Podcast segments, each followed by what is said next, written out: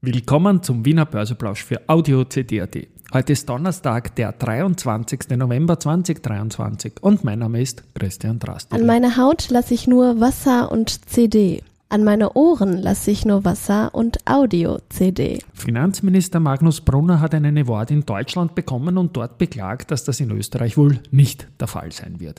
Ich meine, da geht schon was, wenn man mit der Wiedereinführung der einjährigen Behaltefrist bei der KEST was tut. Dies und mehr und auch eine Reaktion von Kapsch im Wiener Börseplausch mit dem Motto Market Hey, and Me. here's Market and Me, podcasting for equity. With Nomi B. Hey, den Zeitgeist, ja, ein Modethema, Modethema. Ja, die Börse als Modethema und die Wiener Börsebläusche im November sind präsentiert von Wienerberger. 3246,41 Punkte jetzt mit einer Rettung im Hintergrund, aber so schlimm ist heute nicht an der Börse mit minus 0,19 Prozent zum Vortag, jetzt um 11.24 Uhr. Gewinner, Verlierer schaue ich mir wieder im breiteren ATX Prime an und da ist heute die capstraffic.com vorne mit plus 2%, da komme ich noch dazu. An zweiter Stelle haben wir die Agrana mit plus 1%, dann die SBO mit plus 0,9%, die OMV mit plus 0,9% und Marinomed mit plus 0,8%. Auf der Verliererseite haben wir heute die Lenzing mit minus 2,2%, AT&S minus 2,1%, Pira Mobility minus 1,6%, Rosenbauer minus 1,3% und RHI Magnesita mit minus 1,2%. It's time the main event. Ist noch ein bisschen ein Exkurs zur Kapitalerhöhung. Da haben wir ja sehr, sehr viel Informationen in den letzten Tagen gebracht und auch sehr, sehr viele Hörer Inputs und Nachfragen bekommen und so weiter und so fort. Das Wort Kapitalerhöhung ist eigentlich heuer zum absoluten Börse-Unwort des Jahres geworden und es würde mich nicht wundern, wenn das auch bei der Wahl der Wiener Börse als solches ausgezeichnet werden würde. In der Vergangenheit war es meistens so, dass eine Kapitalerhöhung durchaus was Lässiges, Großes war, wo das Unternehmen eine Story präsentiert hat, was man mit dem frischen Geld tun wird, um zu wachsen, um neue Märkte zu erschließen, Werke zu bauen, Produkt ähm, Spektrum zu erweitern oder was auch immer. In den vergangenen und, und Kapitalerhöhungen, muss man dazu sagen, waren immer um den aktuellen Preis circa äh, gepreist, sodass letztendlich der Unternehmen, der Unternehmung viel Geld zugeflossen ist, gemessen am aktuellen Börsenkurs und auch letztendlich man, wenn man nicht mitgezogen ist, da nicht zu brutal verwässert worden ist, weil zu viel tieferem Niveau viele Stücke gegangen sind. Heuer hat sich das umgedreht. Es sind eher so Defensivkapitalerhöhungen, weil man Bond zurückzahlt oder weil es mit den Banken schwieriger geworden ist oder was auch immer. Da darf man keine Kritik üben. Es ist ein herausforderndes wirtschaftliches Umfeld. Die Unternehmen müssen ihre Hausaufgaben machen im Treasury und da gehören in einer Zeit gestiegenen Zinsen auch Kapitalerhöhungen dazu. Aber es ist immer die Frage, wie man es macht und wie man die Privataktionäre behandelt. So, und da hat die Kapsch das super gemacht, indem ein Pricing gelungen ist um den aktuellen Kurs und Kapsch ist heute sogar Tagesgewinner. Und wir haben jetzt wirklich eine Kapitalerhöhung gemacht, die aus dem Nichts gekommen ist. Und das war schon mal gut, dass man es nicht vorher angekündigt hat. Und die Aktie steht jetzt höher als vor wenigen Tagen, als die Kapitalerhöhung noch gar nicht bekannt war. Das ist einzigartig heuer. Und da habe ich gestern erwähnt, dass das Best Practice ist von dem gesamten Umfeld her, wie die Wiener Börse auch mitgespielt hat, das Unternehmen das gemacht hat, die RBI das gemacht hat als begleitende Bank und auch das Durchnicken der FMA. Und es hat mich riesig gefreut, dass da eine Nachricht jetzt von der Kapsch gekommen ist, vom Markus Handel aus der IR, der sich bedankt hat für die Einschätzung, dass die Kapitalerhöhung Best Practice war, dass ich das gestern gesagt habe, äh, für künftige Kapitalerhöhungen. Und er sagt dann weiter, es war in der Tat unser Ziel, die Nachteile für Anleger durch den Ausschluss des Bezugsrechts so gering wie möglich zu halten. Dass es dann letztendlich durchwegs gut geklappt hat, ist auch auf die Kooperation mit der Wiener Börse zurückzuführen, die unserer Anregung auf Handelsaussetzung während der Angebotslegung nachgekommen ist. Unser Dank gilt der Wiener Börse ebenso wie dem RBI-Team, das uns großartig begleitet hat, sagt die. Und mich freut das natürlich auch, äh, dass das geklappt hat. Und es ist eine Idee für künftige Kapitalerhöhungen. Besser weniger Stücke, weniger Stücke zu machen, dafür am aktuellen Niveau. Die Privatanleger sagen Danke dafür. Und diese Abwicklung mit Handelsaussetzung sollte Schule machen.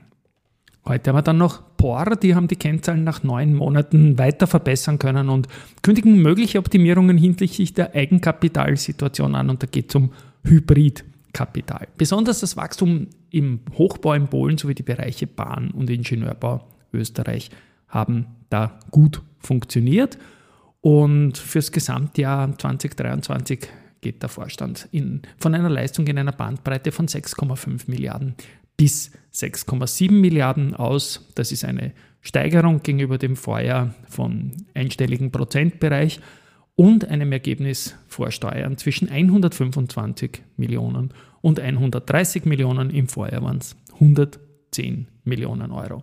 UBM hat ebenfalls die Zahlen für die ersten neun Monate präsentiert. Ähm, das Unternehmen konnte sich innerhalb der Branche stark zeigen, aber trotzdem, ähm, es ist unterm Strich kein Gewinn und man erwartet auch bis zum Jahresende ein schwieriges Umfeld im Schlussquartal und einen Verlust für das Gesamtjahr. Aber die UBM ist anders. Mit mehr als einer Viertelmilliarde Cash und 30% Eigenkapitalquote segeln wir immer noch gut durch den perfekten Sturm sagt der Thomas Winkler, der CEO des Unternehmens. Hat in den ersten neun Monaten die Prämien um 9,4 Prozent auf 5,5 Milliarden Euro steigern können.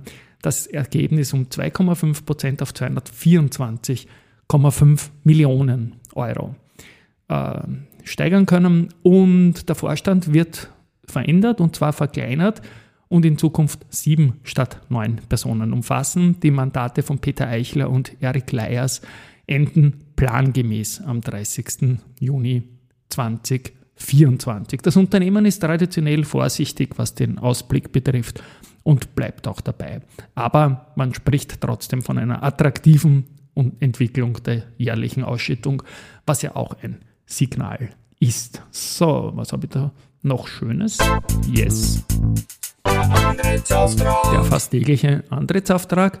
Und zwar diesmal aus Österreich und zwar von der Energie AG, dem oberösterreichischen leider nicht börsennotierten Energieversorger. Vielleicht wäre das mal ein IPO-Kandidat. Und zwar da geht es um die elektromechanische Ausrüstung für das neue Pumpspeicherkraftwerk in Ebensee. Und mit dem Bau dieses ganzen Kraftwerks, dass die Anlage dann von der Andritz überhaupt reinkam, ist die POR beauftragt. Und auch Contron hat einen Auftrag bekannt gemacht, und zwar 50 Millionen Euro, einen nicht namentlich genannten renommierten Kunden aus dem Bereich des Schwermaschinenbaus darf man da als Auftraggeber vermuten.